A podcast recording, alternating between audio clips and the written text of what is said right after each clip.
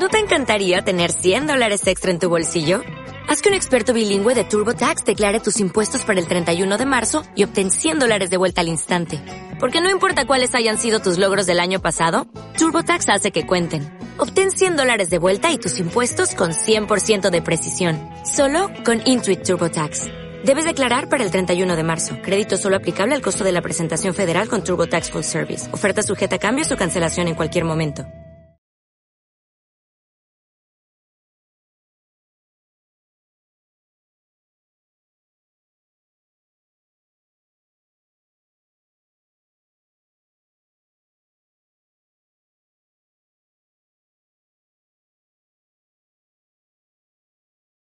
De verdad, no sé vosotros, pero yo es el mejor congreso que he estado en mi vida. y no soy ni arte ni parte. En serio, de verdad. Eh, estoy encantado con, con, sobre todo, la actitud, las ganas, el entusiasmo que estamos poniendo todos los ponentes. Y además que no lo hacemos por, como dice ella, por sistema, yo creo que ya nos sale del corazón. El sonreír aquí arriba, el, el dar lo mejor que tenemos, el sentirnos vulnerables, el sentirnos que no somos perfectos y que aún así eh, valemos mucho, pero valemos tanto como cada uno de vosotros que estáis ahí sentados y sentadas. Eh, la siguiente ponencia, quiero que estéis también muy atentos. Yo sé que el mantener el nivel aquí arriba continuamente es complicado, ¿verdad? Vale, pues por lo menos darle, darle ahora un impulso de nuevo a esa, a esa atención porque vais a ver a una persona muy especial, una persona que tengo el gusto de conocer de hace muy recientemente, casi pues diríamos hace unos meses, eh, me la presentó una persona muy cariñosa para mí, que es Isabel, que, a la que quiero mucho, que es un sol, y me decía continuamente, tienes que conocer a Alejandro, tienes que conocer a Alejandro, de verdad que os vais a llevar fenomenal, que tenéis algo muy similar ahí dentro, que sois, que sois como, como almas gemelas, como hermanos de alma, y bueno, pues habrá que conocer a Alejandro, evidentemente. Y me invitó a una charla que iba a dar Alejandro, y ahí estábamos tanto mi hermana Amelia como yo. Por cierto, un aplauso para mi hermana también, por favor.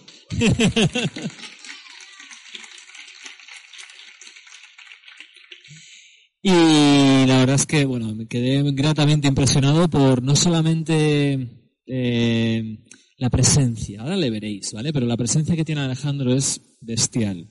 Y una, y una persona con esa presencia no se puede permitir el lujo de no ponerse aquí delante del mundo a explicar su sabiduría y a compartir todo lo que tiene con, con, el resto de personas. Y él es así, él es sabiduría pura, como sois vosotros todos, ¿vale?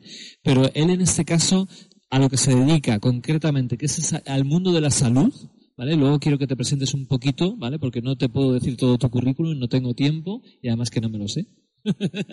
sé cositas, pero no del todo. Se dedica al mundo de la salud, él es médico, pero no solamente médico eh, al uso, sino también medicina alternativa, natural, etcétera. Y él ha desarrollado un programa concreto que va a lanzar ahora mismo. Tenemos la suerte de ser su, su partner, Darte, aquí para desarrollarlo. Lo acabamos de terminar de afinar hace unas horas prácticamente y lo empezamos a mover a partir de ya. Y quiero que él os dé algunas pistas de qué va a ir ese programa y sobre todo que os cuente todos sus conocimientos sobre todo el mundo de la salud y cómo las emociones y todo lo que hemos estado hablando durante estos días, de lo que es la actitud, de lo que es la intención, de lo que es eh, todo el tema que no se ve, afecta a nuestra salud.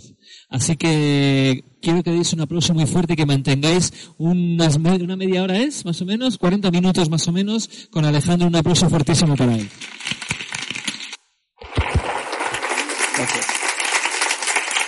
Muchas gracias, Enrique. Bueno, siempre es un placer trabajar con él. Nos conocemos hace poco, pero como él decía, tenemos un, un punto de hermandad gemela, ¿no? Bien, yo quiero hablar hoy de, una cosa que tiene mucho que ver con lo que ha contado estupendamente Mónica antes, y es ese primer minuto. Ese primer minuto que no solo es importante a la hora de iniciar una charla o hacer una conferencia, sino que es muy importante al nivel de la actitud terapéutica. En el primer minuto, yo que formo a, a Heilpraktika, que no soy médico en el sentido convencional, sino Heilpraktika, que es una figura eh, que en Alemania viene a traducirse como médico naturista, con potestades médicas. Bueno, pues yo formo a muchos médicos naturistas para el examen de Estado y les digo siempre que el primer minuto, ese primer minuto, decide en el examen oral si apruebas o no. Realmente, por eso me ha encantado que Mónica iniciara eh, su charla con este, con este aspecto, porque nuestra actitud terapéutica también en ese primer minuto va a determinar, ya seamos coaches o seamos lo que seamos, si la persona va a creer en nosotros o no. Si decide que va a creer en nosotros, da igual lo que hagamos, va a funcionar.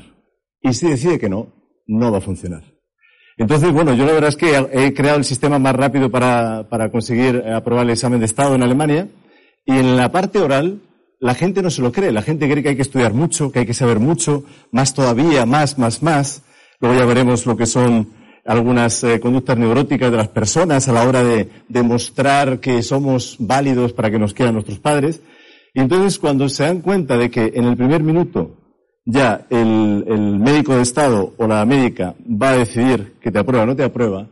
Por ejemplo, yo me acuerdo que una vez a una holandesa, que era mm, más alta que yo, le dije, por favor, ten en cuenta que será un médico, un hombre el que te examinará y más bajo que tú. Y dice, ¿cómo lo sabes? Si hay cientos de estados en toda Alemania, por estadística, porque lo normal es que sea un hombre y lo normal es que sea más bajo que tú, porque yo que soy alto, y, y ten cuidado porque lo más normal es que le moleste que sea más bajo que tú. Y que le moleste bastante. Y que ya de entrada en ese primer minuto diga, esta mujer es demasiado alta a nivel inconsciente, la voy a suspender. ¿Eh? Porque si no me va a hacer la sombra, ya por una cuestión ya de, de, de la proyección solar, ¿no? Bueno, pues esto es una de las cosas que, cuando la gente se da cuenta de ello, en los cursos mm, que vamos a iniciar ahora también en, en Darte, la idea es, en el coach de salud, que las personas se den cuenta de que el coach forma parte del sistema de salud. Quiera o no quiera. Y más vale que nos demos cuenta. Dentro de, de unos pocos años, en el 2050, España por fin conseguirá ser la, la, estar a la cabeza de Europa, estaremos en el país más viejo de, de Europa. Entonces eso va a significar, cuando vemos ahora a los eh, colegas míos que yo conozco, muchos médicos, eh, médicos de familia en hospitales, médicos que están eh, haciendo un esfuerzo enorme, porque claro, uno tiene una idea del médico como alguien muy malo, que tú llegas allí y en tres minutos te atiende, pero hay que ponerse en el lugar de, del médico, ¿eh? a nivel de rapor. Este, este señor ha estudiado muchos años y se encuentra con un sistema enfermo que le pone enfermo a él y cómo podemos conseguir que un hombre enfermo, una mujer enferma, trate a los enfermos y les dé salud. Es prácticamente imposible. El otro día en Extremadura eh, conecté muy bien con un médico de familia de Madrid que él contaba que no podía más. Él no podía eh, aguantar ese sistema eh, trepidante del, del ambulatorio, 50 pacientes al día, no sabía qué hacer con ellos, no sabía cómo, eh, cómo resistir. O sea, el hombre estaba ya prácticamente en un exilio interior. Entonces, cuando en, en Alemania vemos los sistemas de salud, pues está el médico normal y el médico naturista, y luego están los fisioterapeutas, las enfermeras, los coaches también. Hay mucha gente que en realidad se retroalimentan y hay que dejar de ver eh, a un, una profesión como, eh, como enemiga de la otra. Es un poco como pasa con los taxistas y, lo, y los nuevos taxis de Google, etcétera. En el sistema de salud está tan enfermo el sistema, eh, desde el educativo hasta el sistema de salud, que es prácticamente eh, imprescindible que haya cada vez más asesores de salud, más coaches, y aunque uno no lo crea, si nos ponemos a trabajar eh, con una persona a nivel de profesión, por ejemplo, eh, asesorar a alguien eh, cómo puede esa persona eh, llegar a, hacer algo a nivel profesional o cómo puede cambiar de empleo. Hay empleos eh, que son tóxicos, hay personas que son tóxicas. Entonces yo como coach puedo asesorar a esta persona para que cambie de empleo o para que siga en el empleo con una actitud menos tóxica. Le podré eh, enseñar técnicas de PNL, puedo hacer muchas cosas y estoy trabajando realmente con el sistema de salud. Bien, el, a nivel de, del sistema de salud, ¿cómo voy a trabajar? Si una persona no está en su eje, en su eje vital, en su eje existencial, es prácticamente imposible que esté sana. Yo escribí un libro que se llama Los tres pilares de la salud porque, claro, yo estaba harto de en consulta ver a siempre a gente que, que llegaba a, eh, con el mismo problema siempre. Le dolía la espalda, eh, le dolía, tenía problemas digestivos, tenía problemas de todo tipo, y al final te das cuenta que cuando estaba bien a nivel de familia, a nivel de trabajo y a nivel social, esa persona es muy difícil que esté enferma. Y cuando está enferma, porque todos al final moriremos, si no sería realmente larga la vida, imagínate, ¿no? Pues al final, estas personas, eh, cuando, están, cuando están todos los niveles mm, funcionando de alguna manera, la muerte y la enfermedad tienen un gran grado de salud. O sea, hay muchas personas que están sanas, enfermamente sanas, incluso hay personas que están sanamente enfermas. Yo a veces digo a los pacientes que llegan a consulta, cuando ves también personas ancianas que toman 50 pastillas al día, eh, sobre todo porque se, equivocan y toman el doble, ¿no? Tampoco les dan tantas. Entonces uno dice, ¿cómo es posible que un organismo pueda aguantar esto? Es totalmente imposible. ¿eh? Bueno, vamos a, ver cómo, cómo, podemos actuar sobre el, eh, el. O bueno, es que el nombre coach es muy complejo porque es, describe tantas cosas. Yo me acuerdo cuando hice mi examen de Hal Práctica, eh, llegué incluso a una frase que era el coachinillo.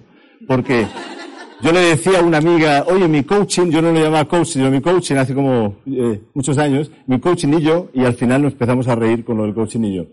Bien, tenemos que actuar eh, sobre el sistema reptiliano y sobre el sistema límbico, porque la parte del córtex, lo que hace el, el en mi caso el paciente, en el coaching o como queramos llamarlo, la persona asesorada, es realmente nos hace un córtex de manga. Es difícil que una persona venga por el problema que tiene. Una mujer llega a consulta porque tiene una bursitis de cadera y lo que tiene es una bursitis de suegra. Un hombre llega a consulta porque tiene hipertensión y lo que tiene es un exceso de tensión en el trabajo. Entonces, en realidad, cuando uno dice, una de las, mm, yo he tenido la suerte de formar, pues desde práctica a médicos, a fisioterapeutas, a enfermeras, eh, enfermeros y también a coaches y en todas partes del mundo. Y entonces he llegado a la conclusión de que todos tienen la sensación de que, mm, de que algo les falta, en vez de centrarse en todo lo que tienen, que es mucho. Y siempre tienen la sensación, en especial los coaches, de que no pueden interferir en la vía de, eh, de sanación de esa persona porque ya estaría extrapolándose, ya estaría eh, rebasando sus competencias. Eso es del todo falso. Porque en un sistema sano, que no es el que está ahora, pero estáis aquí también para ir, eh, junto con otras muchas personas, creando un sistema sano, va a hacer falta gente que descargue a ese médico amigo que conocí en Extremadura, que no puede más, y que en vez de tener 50 personas que van a su consulta y a las que no puede atender bajo ningún concepto, que se dedique a dar salud y no a dar recetas, que es muy diferente. Y esta persona no quiere dar recetas, está obligada a dar recetas. Entonces, cuando entramos en el, cerebro reptiliano, nos conectamos con esa persona. Es importante ver el lenguaje, los que sabéis de Pella. Yo siempre pregunto a la gente por la familia, el trabajo y las sensaciones sociales, las creencias, si una persona es religiosa. Yo, por ejemplo, en América Latina uso mucho la Virgen, pero no la voy a usar en Marruecos. Y hay gente que tiene una creencia eh, del tipo que sea, y piensa que esa creencia tiene que ser compartida. Eso es muy importante también. ¿Cómo yo soy capaz de esta persona eh, conectarla a, este, a este nivel?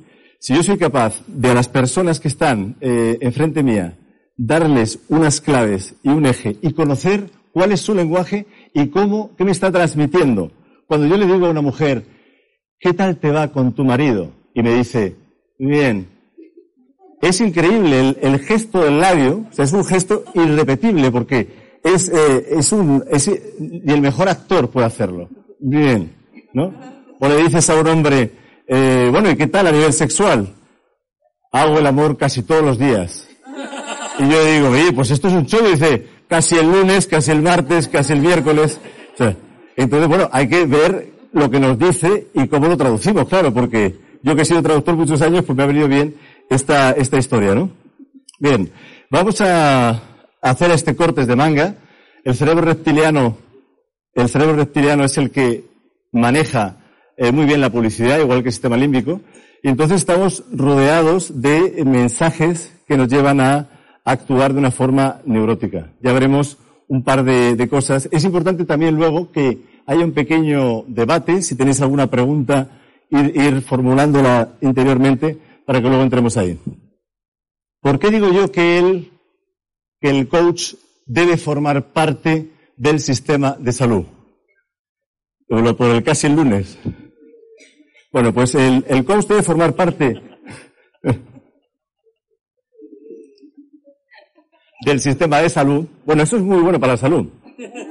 Yo me acuerdo que una vez en Guatemala, un hombre que le habían pegado un tiro llegó a consulta, en una consulta que tenía ahí, le habían pegado no sé cuántos tiros, y fue un momento magistral cuando la mujer de este hombre, el hombre y yo, nos tiramos por el suelo, muertos de la risa, y es como si le hubieran quitado los tiros. Ese fue un momento así especial. Bueno, ¿qué es la salutogénesis? La salutogénesis es algo de lo que se habla poco, se habla mucho de la patogénesis. Una bacteria, un virus, un político, bueno, no, eso tampoco quería decirlo, está creando una serie de problemas eh, a nivel de salud. Y eh, había un señor en, Estados Unidos, un, hombre israelí, luego se fue a, a, Israel, que creó un concepto que es el de la salutogénesis. Es un sociólogo de la medicina y este hombre llegó a la conclusión de que la enfermedad, o mejor dicho, la salud subjetiva se traducía en una salud objetiva. ¿Y esto cómo se come? Quiere decir que si yo me siento bien, aunque me esté muriendo dentro de cinco minutos, no me voy a morir. Bueno, no, en algunos casos uno se morirá. Pero en muchos casos, las personas que tienen una sensación subjetiva alta de salud van a tener mejor salud objetiva. Y eso se va a traducir en hipertensión, va a bajar, se va, eh, a traducir en valores sanguíneos, van a bajar, y se va a traducir en un montón de cosas que vamos a ir eh, viendo y que dependen de una cosa que se llama el sense of coherence, que es el sentido de coherencia, mi SOC. No shock con H, con H que cuando uno tiene un bajo shock, tiene un shock alto, en el sentido de, estar en estado de eh, catatónico. Bien, ¿qué significa el shock? ¿Cómo respondo yo a los estresores? ¿Qué son los estresores? Pues puede ser mi suegra, puede ser eh, mi trabajo, puede ser muchas cosas. Hay dos tipos de, de estrés. El, el eustrés, que, que es el estrés positivo, es el que necesitamos para levantarnos, porque si no, no nos levantaríamos. Y luego el distrés, que es el, el, estrés neurótico exagerado, exacerbado, que no conduce a ninguna parte y que lleva a la gente, yo estoy comentándolo con muchos médicos en todo el mundo, llegamos todos a la misma conclusión. El 80% de los pacientes vienen por trastornos psicovegetativos. O sea que nada de excusas de decir, ah, no, esto lo tengo que remitir al psicólogo, este, este coachí, este lo tengo que remitir al fisioterapeuta. Si es que el fisioterapeuta se encuentra con que es la primera unidad de cuidados intensivos psiquiátricos. Él tiene que cuidar a toda la gente que viene por problemas emocionales y psicológicos. No van al psicólogo ni al psiquiatra. Entonces eso es muy importante tenerlo en cuenta. Si somos capaces de relajar el sistema vegetativo, que es un poco lo que queremos hacer también en esta formación, que una persona que está en una especie de, convulsión constante se le baje el sistema vegetativo, pues ya haremos muchísimo por el sistema de salud rebajaremos muchísimo los costes porque harán falta menos, eh, menos beta bloqueadores para la tensión y menos, muchas más cosas que están eh, al, al, orden del día. O sea, cualquier suceso, situación, persona o objeto que se percibe como estímulo puede ser un estresor.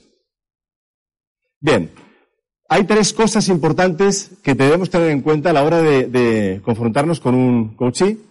En este caso, sería cómo actúa esta persona en general en su vida. Entonces, Antoniewski decía, los que tienen un sentido de coherencia alto y que se basan en estos tres pilares, estas personas han tenido suerte. Les ha tocado la lotería, una lotería genética. Y los que no tienen esta suerte, pues qué pena, ¿no?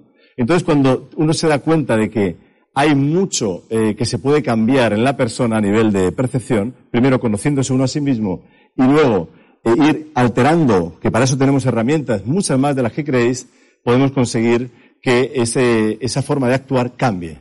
Y la forma de ser, porque una cosa es cómo quieren que yo sea y cómo soy yo. Bien, es el carácter inteligible. Yo siempre cuento, porque me gusta mucho mm, trabajar con niños, porque los niños yo creo que hay que darles herramientas para que se defiendan de los padres. Yo cada vez trabajo con más niños hiperactivos, entonces llega el padre a consulta, eh, suele ser un padre que quiere que su hijo sea más que él, y qué, qué, qué estrés, ¿no? Imagínate tener que ser más que tu padre. Que tu padre es fontanero y tú eres persianista. ¿Cómo vas a ser más? O sea, es totalmente imposible. Entonces llegan allí y dice, el hombre empieza a mover la mano y dice, es que mi hijo es muy nervioso. No sé qué le pasa. Tiene que tener un problema, debe ser algo relacionado con su, con su madre. ¿no? Y empieza así. Y luego la madre me dice lo mismo. O sea, es curioso que cuando los ves por separado, eh, cada uno dice una cosa Y claro, uno ya que es perro viejo en esto de, los pacientes dice, mm, voy a trabajar solo con el niño. Entonces al niño, yo a mi hijo, por ejemplo, le di herramientas cuando, él era, tenía cinco años y yo le gritaba mucho porque yo tengo mucho temperamento, a pesar de vivir en, en Alemania la mitad de mi vida, pues al final, no digo, los alemanes tienen temperamento, pero cuando ganan al, fútbol. Bueno, pues el caso es que yo me ponía muy nervioso y le decía, pero bueno, ¿qué pasa contigo? Entonces él vi un día que ponía cara de pena. Yo estoy quitando traumas a todo el mundo todo el día y digo, ahora voy a ser el traumatizador del Padre, del Hijo, del Espíritu Santo, a ver qué vamos a hacer aquí. Total que yo le dije, cuando veas que papá se pone así, tú cuenta hasta tres. Y entonces al día siguiente, pues él me dijo, bueno, al día siguiente no tardamos mucho en que yo me puse nervioso porque él no me lo ponía fácil tampoco. Entonces yo le decía, pero Gabriel, ¿qué estás haciendo? Y él me decía, uno, dos, tres. Y la verdad es que eso me, abusó, eh, abusó del 1, 2, 3. Él abusó, yo creo luego el 3, 2, 1 para contra, contra oferta. Pero bueno, para mí fue muy claro, si yo consigo que el, que el niño tenga herramientas contra su padre, que soy yo, y que tampoco quiero hacerle mal, pero es que eh, luego uno de repente repite frases de su madre, de su padre, con el hijo, y dice, pero qué horror, la primera vez que la descubres, dices, qué horror, he dicho yo esto. ¿eh? Entonces, bueno, no es tan grave. Cambiarnos a nosotros es mucho más difícil que dar herramientas al niño. En ese sentido, se trata de que el niño, o nosotros mismos, o el coach sepa ¿Qué es lo que pasa? ¿qué, es lo que le está pasando ahora mismo? ¿Me echan del, trabajo? Bueno, pues que sepa que, que, hay trabajos y, se, te pueden echar del trabajo. O sea, eso, hay personas que empiezan ahí a hablar de una confabulación cósmica de Rajoy con Esperanza Aguirre y con Zapatero para que me echen del trabajo y se ponen ahí a darle vueltas y que claro, porque yo solo me pasa a mí. Solo me pasa a mí. Bueno, pues eso no solo te pasa a ti, le pasa a mucha gente. Entonces hay personas que entienden las cosas más y esto se traduce en salud y personas que no las entienden. Entonces, yo me acuerdo de una niña colombiana, monísima de cinco años, tenía una madre psicópata y ella se hacía eh, pipí en la cama. La niña en este caso, hubiera sido mejor que le pasara a la madre. Entonces, esta, esta, esta niña yo le dije, no, la verdad es que la niña sufría mucho a la madre y, claro, a la madre no la vas a matar. O sea, es, evidente, a veces dice uno, bueno, pues eh, muerto el perro se acabó la rabia, pero eso vale para el perro. Total, que yo le dije a, la niña, me puse a cojear, a cojear, bueno, yo he sido cojo mucho tiempo, porque tuve por errores médicos, eso me metió en la medicina, estuve 15 años cojeando, o sea que sé cojear muy bien, no es que quiera presumir, pero entonces me puse a cojear por, por la consulta ahí en Bogotá, me puse a cojear y ella, ella lo hago peor, ¿eh? Y ella me dijo, le dije a la niña, ¿qué estoy haciendo ahora?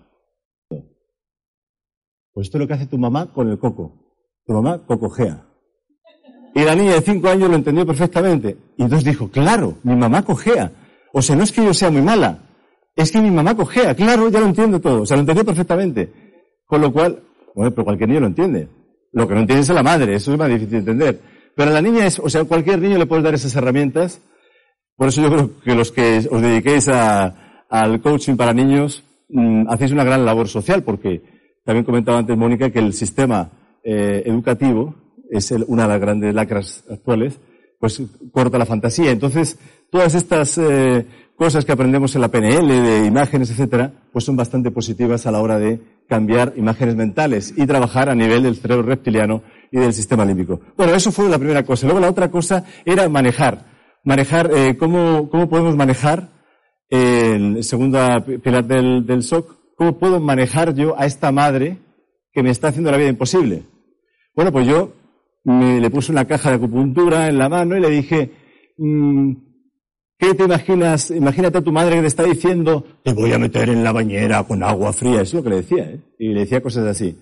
Y entonces imagínatela ahora como un pitufito, la metí en la caja, y para la niña, que tiene una gran fantasía, que no está eh, frustrada, pues al final se redujo, de forma que ella ya empezaba a tener herramientas para enfrentarse a esa madre y sobre todo enfrentarse después al psiquiatra que le tocaba 20 años después, porque si esta niña no tenía herramientas, evidentemente iba a acabar pues, eh, pues con problemas de todo tipo, de, anorexia, eh, en fin, los típicos problemas de eh, tener una madre, en este caso, neurótica. Enferma, claro. Y luego ya está el otro, el otro pilar del SOC, que es el sentido. El hombre en busca del sentido. Si yo le digo a una niña de cinco años que qué sentido tiene, pues no, no puedo esperar de ella que le vea ningún sentido. no va a verlo, o sea, no va a verlo. Lo, verá después. Quizás se haga psicóloga, yo que sé, de madres eh, que meten a los niños en la bañera, cosas así. Luego verá el sentido, de momento no. Cuando alguien tiene estos tres niveles, es una persona que entiende lo que le pasa, que maneja lo que le pasa. He perdido la casa, pues a ver cómo la manejo. Y que además le da sentido. Hombre, hay gente que le da sentido a todo. Eh, vas por la calle, te da una bofetada, ves qué sentido tiene, ¿no? Y dices, tampoco hay que exagerar con el sentido, ¿no? Hay que, hay que tener un poquito así de, orden y concierto. Entonces esto es muy importante tener el, sentido, eh, quizás sería lo más, lo más difícil. Antoniowski, el creador del concepto de salutogénesis, decía, y estamos dentro del sistema de salud, queramos o no. No podemos decir, no, no, no, yo, yo solo trato esto, tú tratas lo otro. No, no. en el momento que tú actúas sobre la mente de una persona, sobre el eje existencial de una persona, estás actuando sobre su salud. O sea, nada de excusas. Ah, no, es que yo no soy terapeuta. Ah, es que yo no soy... Eh, a mí me gusta por eso el concepto de coach terapeuta. Yo no soy, eh, yo soy coach de, eh, de comunicación. Yo enseño a la gente a hablar en público. Sí, pero estás actuando sobre su salud. Porque es que esa persona le puede dar un infarto. Hay personas que a la hora de lo que hace Mónica es, está actuando sobre la salud de las personas. O sea, no podemos evitar actuar de forma positiva o negativa sobre la salud de las personas. Hay una subida de adrenalina, eso lo compensa la acetilcolina, y entonces si yo soy capaz de relajar la tensión, etcétera, pues estoy de una forma eh, continuada, estaré mejorando mi salud sin duda. Estoy reduciendo el riesgo de un ictus, de un infarto, etcétera, etcétera. En fin, hasta la, hasta la viscosidad de la sangre cambia eh, según el, el, el, estado emocional que tengamos. que decía, no se puede cambiar. Yo digo que sí. Es el único aspecto donde yo creo que Antoniowski tenía un bajo shock. El mismo cuando hablaba del shock. Porque entonces decía, si una persona le toca la lotería, y eso es verdad, a veces hay personas que le toca la lotería y llegan y dicen, vaya, me ha tocado la lotería. Y dice, como que vaya. Dice, tengo que pagar impuestos. Y yo dice, bueno, pues yo pago los impuestos. Hay personas que sí que es verdad que luego a los 10 años están peor que estaban antes y personas que les pase lo que les pase son como estos, eh, como estas peonzas que no se, no se mueven, eh, tentempiés, ¿no? Son tentempiés que pase lo que pase siempre acaban viendo el sentido, sacan recursos, etcétera. Pero si una persona que no ha tenido unos padres nutritivos, que ha tenido unos padres que sí que le han dado los, alimentos, pero que no les han alimentado a un nivel emocional, le damos herramientas desde el, desde el presente para el pasado y también para el futuro, por ejemplo, con la idea del yo futuro, creando un yo futuro, pues al final vamos a crear un vínculo con ellos mismos que va a hacer que ese sentido de coherencia aumente, mejore y, por tanto, sin duda alguna, su salud. Al nivel que sea, va a mejorar. Y sobre todo su perspectiva de, eh, de los cambios de vida. Bien, ¿cómo funciona el, a nivel de, de, personas que vienen a consulta y que van a ir a vuestras, a vuestras consultas de, de, de coaches? Pues va a llegar mucha gente con problemas gástricos, colon irritable, y va a decir, colon irritable, ah no, vete al médico. Vete al médico, una cola de dos horas, te va a tener tres minutos y tú vas a decir, tengo problemas en el colon. Su tabaco, gracias. O sea, porque al final ya no vas a saber qué, qué dices, ¿es una máquina de perras o qué es? Es imposible atender a alguien de colon irritable cuando el colon irritable es un problema vegetativo. Bien, el bruxismo-leninismo, casi una enfermedad. Bruxismo-leninismo, casi una ideología, vamos. La gente que está con el cerebro reptiliano del que hablábamos antes, por el día dicen que sí a todo el mundo, qué fantástico, qué bueno es todo, al jefe sí, sí, sí, sí, sí, sí, a los niños, a todo el mundo, y luego por la noche están masticando al marido o a la esposa Ahí por la noche están ahí, luego una tensión que luego baja para abajo. Se toman, por supuesto, ibuprofenos y otras eh, fruslerías, que si tomas 5 o 6 al día no pasa nada. Puedes tomar hasta 20. Entonces, cuando te tomas los 20, ya llega un momento que el estómago ya empieza a estar mal. Y entonces el estómago mm, produce también problemas de espalda. Y al final uno, mm, por no saber lo que le pasa, por no conocerse, al final acaba, acaba pues como tantos ancianos en España, que es una vergüenza para mí, como español, y bueno, en todo el mundo, que es una vergüenza para mí como ser humano, que haya tantas personas con tanta, con tanta sobremedicación y con tan poca atención a nivel más o menos, digamos, humano. Bien, eh, piernas inquietas. A mí me hace mucha gracia cuando me dicen, yo tengo bruxismo, tengo piernas inquietas y tengo tal. Yo le digo, usted lo que está nervioso. Relájese, que se relaje. que además es una forma muy mala de relajar a la gente. Yo me cuando era locutor en la televisión alemana, siempre tenía alguien que me decía, relájate Alejandro, relájate. Yo me relajaba poquísimo porque este hombre era el que no me relajaba. Bueno, las contracturas, el lumbago, la ciática, problemas articulares, evidentemente hay desgaste con los años, pero hay personas que le moleste y personas que no. Entonces vemos que si, eh, si alguien viene a consulta y nos dice, es que yo no sé qué hacer con mi vida profesional, pues vamos a encontrarnos con que esta persona eh, no le podemos decir, cuando nos empiece a decir todas estas cosas, ah, no, no, no, yo no, yo esto no sé nada. ¿Y sabe el otro algo? ¿El médico sabe algo de emociones? A mí me lo dicen muchos médicos, cada vez más, que van a cursos, dicen, no puedo más. O sea, está convirtiéndose el médico de atención primaria en una víctima, la primera víctima del sistema. Y luego encima la gente le critica, le bajan el sueldo al 25% y le meten más horas. Y que le venga alguien a soltar el rollo. Y dice, y a mí me lo, dice mucho médico, no, no, es que yo no quiero saber nada de eso. Bueno, pero es que entonces tendrás que medicar más. Y no les dejan tampoco medicar. Bueno, eso es una suerte, de alguna manera, un poco. Sistema inmunitario, cuando ves a personas que tienen enfermedades autoinmunes, en fin, hay un montón de, de, de enfermedades de, nuestro, de nuestra época, como la fibromialgia, las depresiones, etcétera. O sea, al final, nos encontramos con un sistema donde está el médico de familia, el psiquiatra, el especialista, el fisioterapeuta, el psicólogo, el, y el paciente está entre medias, y al final todos eh, estamos, eh, de alguna manera, todo el mundo quiere ayudar al paciente, pero como no hay una idea general, hay mucho especialista y poco generalista, y el coach debería ser generalista, debería tener conceptos claros, básicos de medicina, pero sobre todo de lo que es la medicina básica del tipo por qué una persona tiene hipertensión, cómo funciona el sistema hormonal, cosas muy básicas, y eso no quiere decir inmiscuirse. Nadie puede decir, no, es que yo quiero ejercer la medicina. No, no. Yo quiero ejercer el conocimiento médico para poder asesorar a las personas sin involucrarme, por supuesto, en, las acciones del médico. Eso yo no lo hago tampoco como, como médico naturista. Lo que hace el médico convencional, que lo haga él, y yo lo que sí que puedo hacer es asesorar a nivel natural al, otro médico, pero asumiendo responsabilidad. Esto es eh, totalmente básico. El, ¿Qué pasa con el terapeuta? Pues el terapeuta está ahí en una situación poco legal en España, esto como muy no se sabe qué pasa. Luego está el coach que si se mete un poco en el tema eh, de ayudar a la persona a nivel de salud, lo va a hacer, es que lo vais a hacer, no podéis no hacerlo. Lo que podéis hacer es enfermar a la persona o sanarla. No podéis no actuar a esos dos niveles. El dejar práctica sería un concepto alemán. Y bueno, pues se trata de, yo veo cada vez más eh, médicos de familia que quieren aprender medicina natural. Cada vez veo más psicólogos que quieren aprender y psiquiatras eh, que quieren aprender también técnicas corporales, porque se dan cuenta de que el cuerpo y la mente es lo mismo. Y esto es un concepto, bueno, yo como especialista en medicina china, para ahí no hay división en absoluto, ¿no? Y sobre todo, yo estoy muy contento de que me haya tocado vivir una época donde se van a fusionar todas las medicinas. Hay muchos intereses en contra, pero al final no lo van a conseguir. Y me gustaría, sin duda alguna, que eh, todos los que formamos parte del sistema eh, eh, pongamos nuestro granito de arena en este, en este sentido, para evitar esto. Este es el paciente, este es el, el el cochinillo.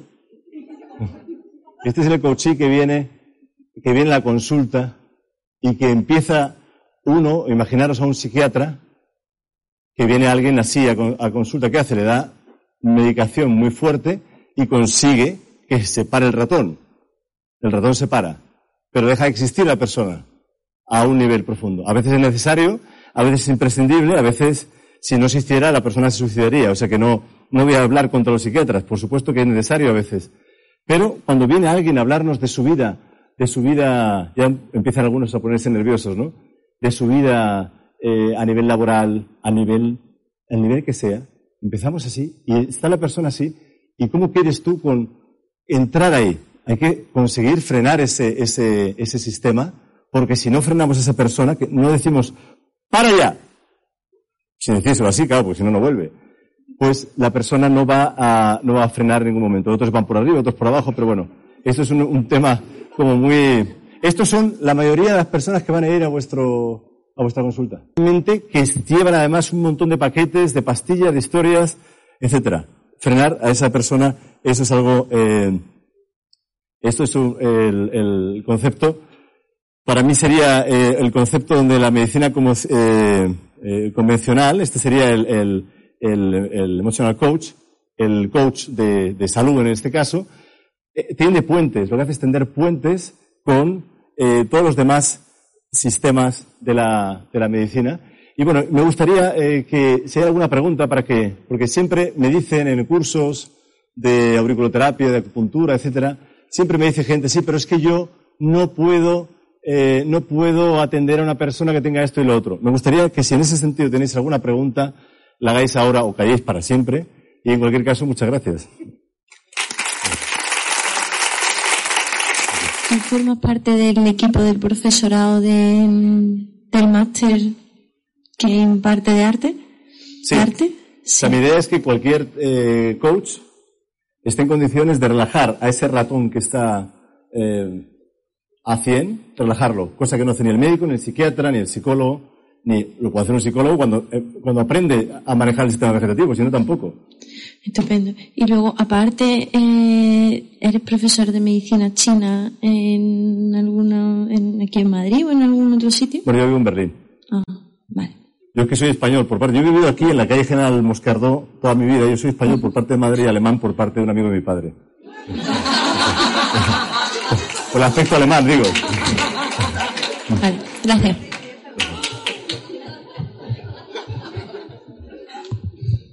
Es un secreto, ¿eh? ¿Alguna pregunta más? Ahí hay una ahorita quiere una pregunta. Sí, sí.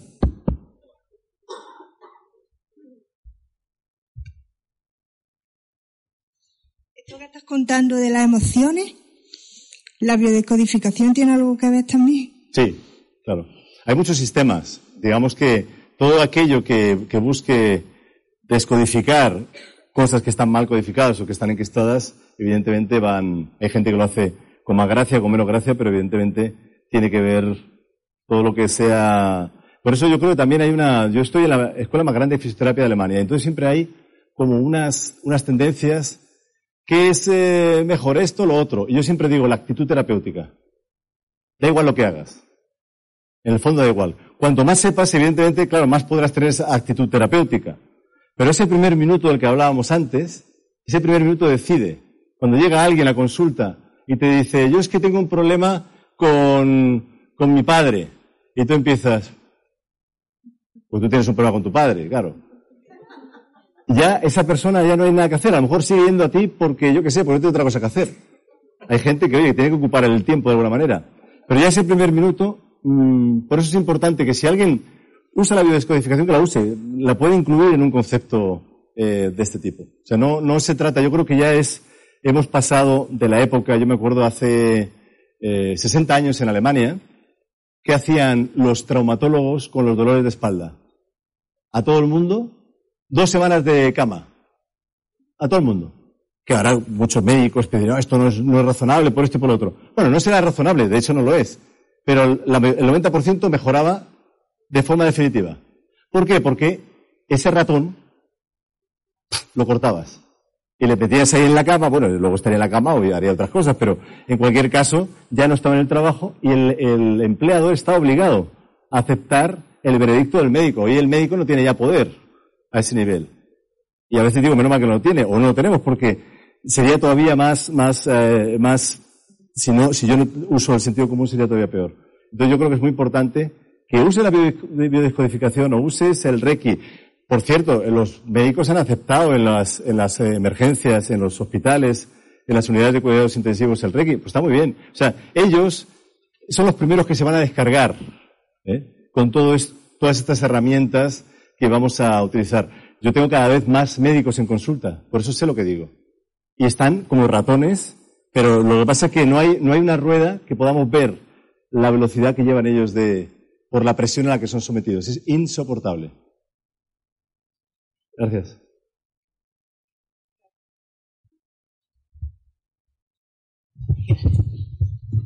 Eh, quería preguntar, desde tu punto de vista, eh, ¿cómo sería posible mejorar nuestro sistema de salud?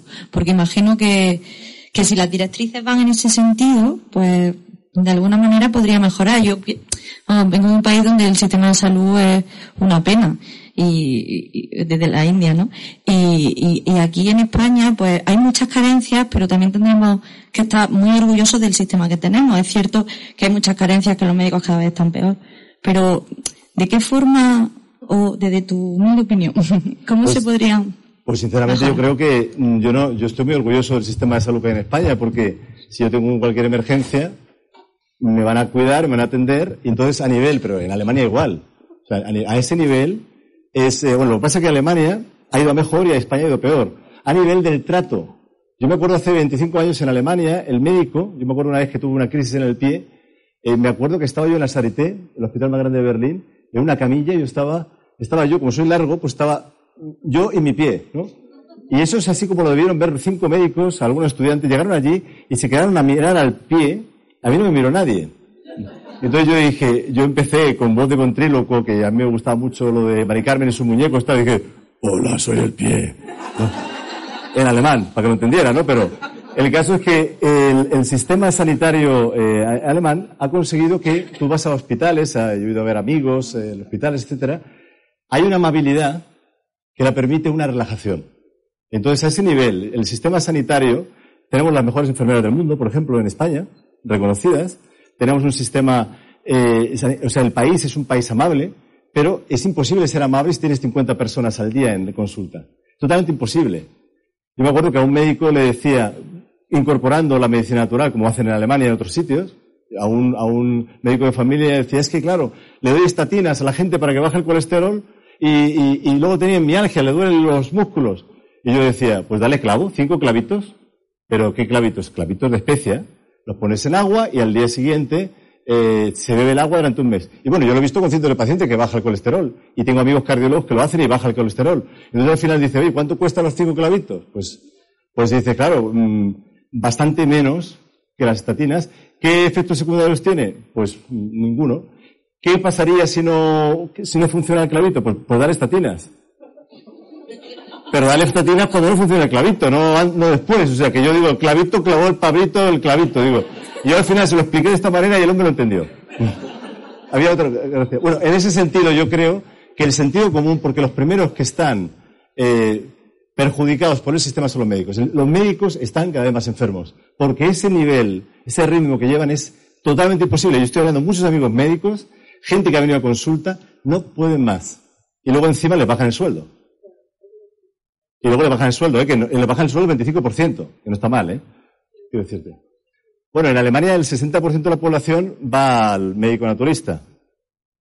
Y cuando no, lo que pasa que, ¿qué pasa cuando alguien viene, o sea, el- el- la pirámide está hecha al revés.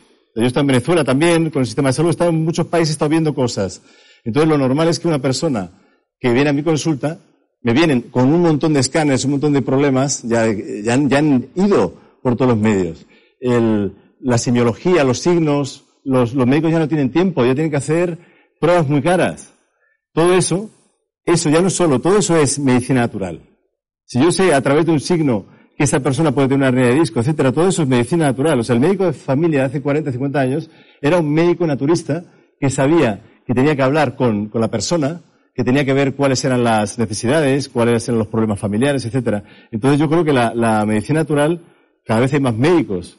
Yo veo médicos de emergencia en Murcia, tengo una alumna que las crisis hipertensas las baja con acupuntura y las baja en, en- con mucha más efectividad que, que, con, que con las pastillas y con mucho menos efecto secundario. Evidentemente ella tiene acceso a todo, a todo el instrumental para en un momento dado utilizar eh, eh, herramientas más potentes.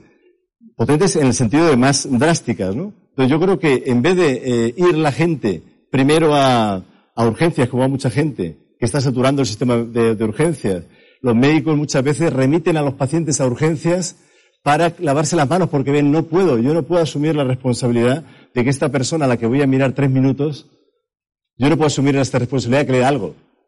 Porque no, tengo que, que remitirla. El, el sistema está colapsado y debería ser al revés de lo que ocurre ahora. Que la mayoría de la gente, o sea, que se invirtiera mucho en prevención y en educación, y mucho en prevención, o sea, debería ser, el medicina natural como tal, debería ser el 80% de la medicina. Ejercida por un médico o por quien sea. O sea, ese, ese debería ser. Y luego el 20% restante. Si se hiciera de esa manera, evidentemente harían falta mucho menos trasplantes. Porque mucha gente que yo he conocido les han trasplantado varias veces el riñón no saben comer. Y si tú no sabes comer, pues es normal que la carga para el riñón también sea mayor. O sea que hay mm, maravillas como la, todo lo que es las células madre, todo lo que se va a hacer. O sea, yo, yo, yo en ese sentido estoy orgulloso de lo que ha conseguido el hombre a nivel de, eh, a la hora de salvar a personas, gracias a la medicina convencional. Y yo no me siento para nada eh, contrario a la medicina convencional, sería ridículo. Si yo tengo una, una, una infección bacteriana, evidentemente voy a tomarme antibióticos. No tengo ningún problema. ¿Dónde está el problema? Eso sería un poco. Yo creo que sí se puede mejorar y creo que los médicos y los farmacéuticos, sobre todo, son los más interesados en cambiar los de las farmacias, no digo las, las farmacéuticas, en cambiar el sistema. Entendido en tu exposición, y yo estoy muy de acuerdo con ello, que, que se, se, se, se recetan demasiados medicamentos muchas veces innecesarios. Y te quería preguntar específicamente en un tema que también has mencionado, que es en los niños, que ahora está de moda la hiperactividad y la, y el déficit de atención y que todos van al médico, les recetan la pastillita y a la... Mm, ¿Cómo ves eso y qué otras alternativas hay que no sea la de la pastillita? Bueno, pues yo lo veo mal, lo veo mal, pero no lo veo mal siempre. Hay casos mm, de niños donde la ritalina pues les puede venir muy bien, pero es una minoría. Como hay, hay casos de gente que necesita pastillas para la tensión y sintrón. Hay gente que es imprescindible que lo tome. Ahora lo que no puedes hacer es dar a toda la población española a partir de 65 años sin tron, sin tron ni son. Eso no lo puedes hacer. O sea, hay que ver de alguna manera cómo se llega a un equilibrio. Entonces, claro, cuando yo veo a los padres, a los padres que vienen con sus hijos a consulta por, por ADH, eh, todas estas cosas, eh, yo me fijo que se puede cambiar a nivel. Porque evidentemente la, la, la actitud de los padres, esa presión brutal, esa expectativa a la que estamos sometidos desde que nacemos, tan brutal. Tienes que hacer esto y tienes que ir a una escuela trilingüe, donde hables eh, por las orejas, tienes que hablar por aquí y por allá. Entonces el niño se encuentra eh, con una situación muy difícil y es que, yo me acuerdo yo aquí en General Perón, cuando hacía Nazca, yo iba a jugar, yo era un perro callejero como todos los niños de mi generación, que éramos perros, y se pasaba uno, se lo pasaba genial como perro callejero. Entonces ibas por ahí y, en fin, había mucho espacio también de no hacer nada. Entonces yo a mi hijo, por ejemplo, cuando me dice, papá, me aburro, yo digo, cómprate un mono que me aburro mucho, dos monos, tres monos, eso empecé hace años. Y ya ahora lo que hace es se tira el, el mundo interior de un niño. Eso es, una gran, eso es un gran valor también para la fantasía, jugar, estar ahí recreándote, ¿no? Entonces eso lo estamos rompiendo. En algunos casos será necesario la ritalina y aunque no, eh, aunque esa persona reciba ritalina, si le damos herramientas para enfrentarse a sus padres, para enfrentarse no en el sentido de ir contra los padres, sino para enfrentarse contra esa especie de, ese, especie de karma que les ha tocado, que son tus padres. ¿eh? Que los pobres hacen lo que hacen por puro amor. Lo que pasa es que a veces más vale que te quieran menos y te quieran mejor. En ese sentido, ¿no? Y como el amor del niño hacia los padres es incondicional, cosa que no es el del padre hacia el hijo, el padre le dice, haz esto y, se, y te querré. Aunque no se lo diga, a nivel del lenguaje del sistema límbico le llega ese mensaje, entonces, si cambiamos todo eso y tenemos herramientas con la PNL y tenemos herramientas con el coaching y tenemos herramientas con la medicina natural, evidentemente podríamos evitar que muchos niños, yo estoy convencido, bueno, yo he, actuado a ese nivel con muchos niños, que se reduzca la dosis de ritalina o que desaparezca. yo soy totalmente contrario a la ritalina. Hubo un, eh, el síndrome de las piernas inquietas, primero estuvo el medicamento, luego el síndrome. Entonces, eh, dices, pues esto parece chiquito la calzada, ¿no? O sea, la gente va por la noche y está nervioso. Relájate y disfruta, ¿no? ¿Hay una pregunta por ahí? Hola, gracias por, por tu ponencia. Igual es la pregunta. ¿Dónde estás? No, veo, no veo. Quizá lo que te pregunte eh, dé lugar para otra ponencia, pero bueno, no sé si nos podrías decir algunas claves. Al final puede ser una imponencia. Eh, como hablabas del sistema vegetativo, entonces no sé si podrías decirnos algunas claves así básicas que en el día a día pudieran eh, ayudarnos ¿no? a, regularlo desde lo cotidiano, vaya, o sea, aunque luego se pueda contar con, con apoyos, ¿no? con ayudas de otros terapeutas. Bueno, el sistema vegetativo sería lo del vejete activo también, ¿no? Hacer que, el, que las personas mayores también eh, tengan más, más actividad. El sistema vegetativo, nosotros vivimos en una especie de, estamos sometidos a una presión brutal, fruto de una expectativa demencial. Entonces la expectativa, en la mujer más todavía. Yo tengo mujeres en consulta que a veces salen chispas, empiezan a hablar de, lo- de- los planes de vida que tienen y digo, esto es imposible, parece como que quieren compensar todo lo que no hicieron sus bisabuelas y tatarabuelas. Dice, bueno, pero relájate, si total. Y además ahora a los 34 años tengo que tener, tengo que tener el máster, tengo que tener la carrera, tengo que tener el trabajo fantástico de lujo y el hombre perfecto. Que es lo más difícil. Porque claro, perfecto para ti, porque, en fin, eso, eh, el bajar la expectativa yo creo que sería una de las cosas fundamentales a la hora de eh, reducir los trastornos psicovegetativos.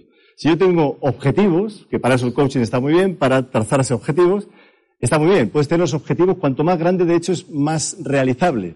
Un objetivo pequeño hace que el obstáculo sea relativamente pequeño, relativamente grande, perdón, y no puedes realizarlo. Entonces yo creo que eh, eso significa, una persona dice, yo tengo que hacer yoga todos los días porque me relaja. No estoy de acuerdo. Sí estoy de acuerdo que el, yoga es maravilloso, pero si tú tienes que hacer yoga, o tienes que hacer cualquier actividad, o tienes que ir a correr, o tienes que hacer esto, lo otro, para relajarte, lo que haces es generar todavía más presión en una agenda totalmente estresante. Entonces yo creo que eh, ver eh, la expectativa, yo le pregunto a la gente, ¿qué te dice tu yo futuro? ¿Qué te dice tu yo futuro de que ahora estés mm, ahogándote en un vaso de agua, que es fácil ahogarse? ¿eh? Coges un vaso de agua, te pones así en la nariz durante cinco minutos y te aseguro que te has ahogado en un vaso de agua. ¿Cuánta gente se muere por ahogarse en un vaso de agua? Hoy por hoy en España. Pues la mayoría de la gente que se ahoga, eh, que se ahoga no, que se muere por problemas cardíacos y muchas cosas, no se muere por grandes dramas, sino por cosas pequeñitas. Reducir, reducir el, el y, todo aquello y sentar prioridades. La jerarquía de valores de la PNL tiene mucho sentido para decir qué es lo prioritario y qué no es lo prioritario. Entonces, bajar ese ratón, o sea, como sea, hay que ese ratón que está moviéndose a toda velocidad, frenarlo, es decir, para, para ya. Y de la forma más amable posible. Yo creo que eso sería, luego hay pautas respiratorias, hay pautas nutricionales, las personas que comen bien tienen menos estrés. O sea, una comida, digamos, insana, no voy a hablar ahora de comida, pero bueno, hecho ahora un libro con una doctora, Reina García Closas, que se llama Hemodieta, y ahí se trata de eso. Mucha gente llega a consulta y engorda por puro estrés, porque hace que el cortisol suba, hay una respuesta insulínica, y entonces estás ahí que o te relajas o no hay manera. Entonces, para relajarse a veces es mucho mejor decir a los niños, voy a estar cinco minutos en mi habitación tranquilo o tranquila, y tú vas a quedarte tranquilo. Y eso les viene mucho mejor que esa actividad extraescolar, esa especie de vorágine eh, constante. Hay cosas que son necesarias. Cuidado, el estrés siempre lo ha habido. Hace 50 años en España la gente trabajaba de sol a sol y había un estrés eh, brutal. Lo que pasa es que no había expectativa, no esperaban nada. Y eso es lo que realmente genera, eh, genera más enfermedad, la, la expectativa estresante. ¿Otra pregunta por aquí? ¿Le podéis pasar? Ya no tenemos más. Vale, vale, pues ya. Eh, un aplauso muy fuerte, por favor.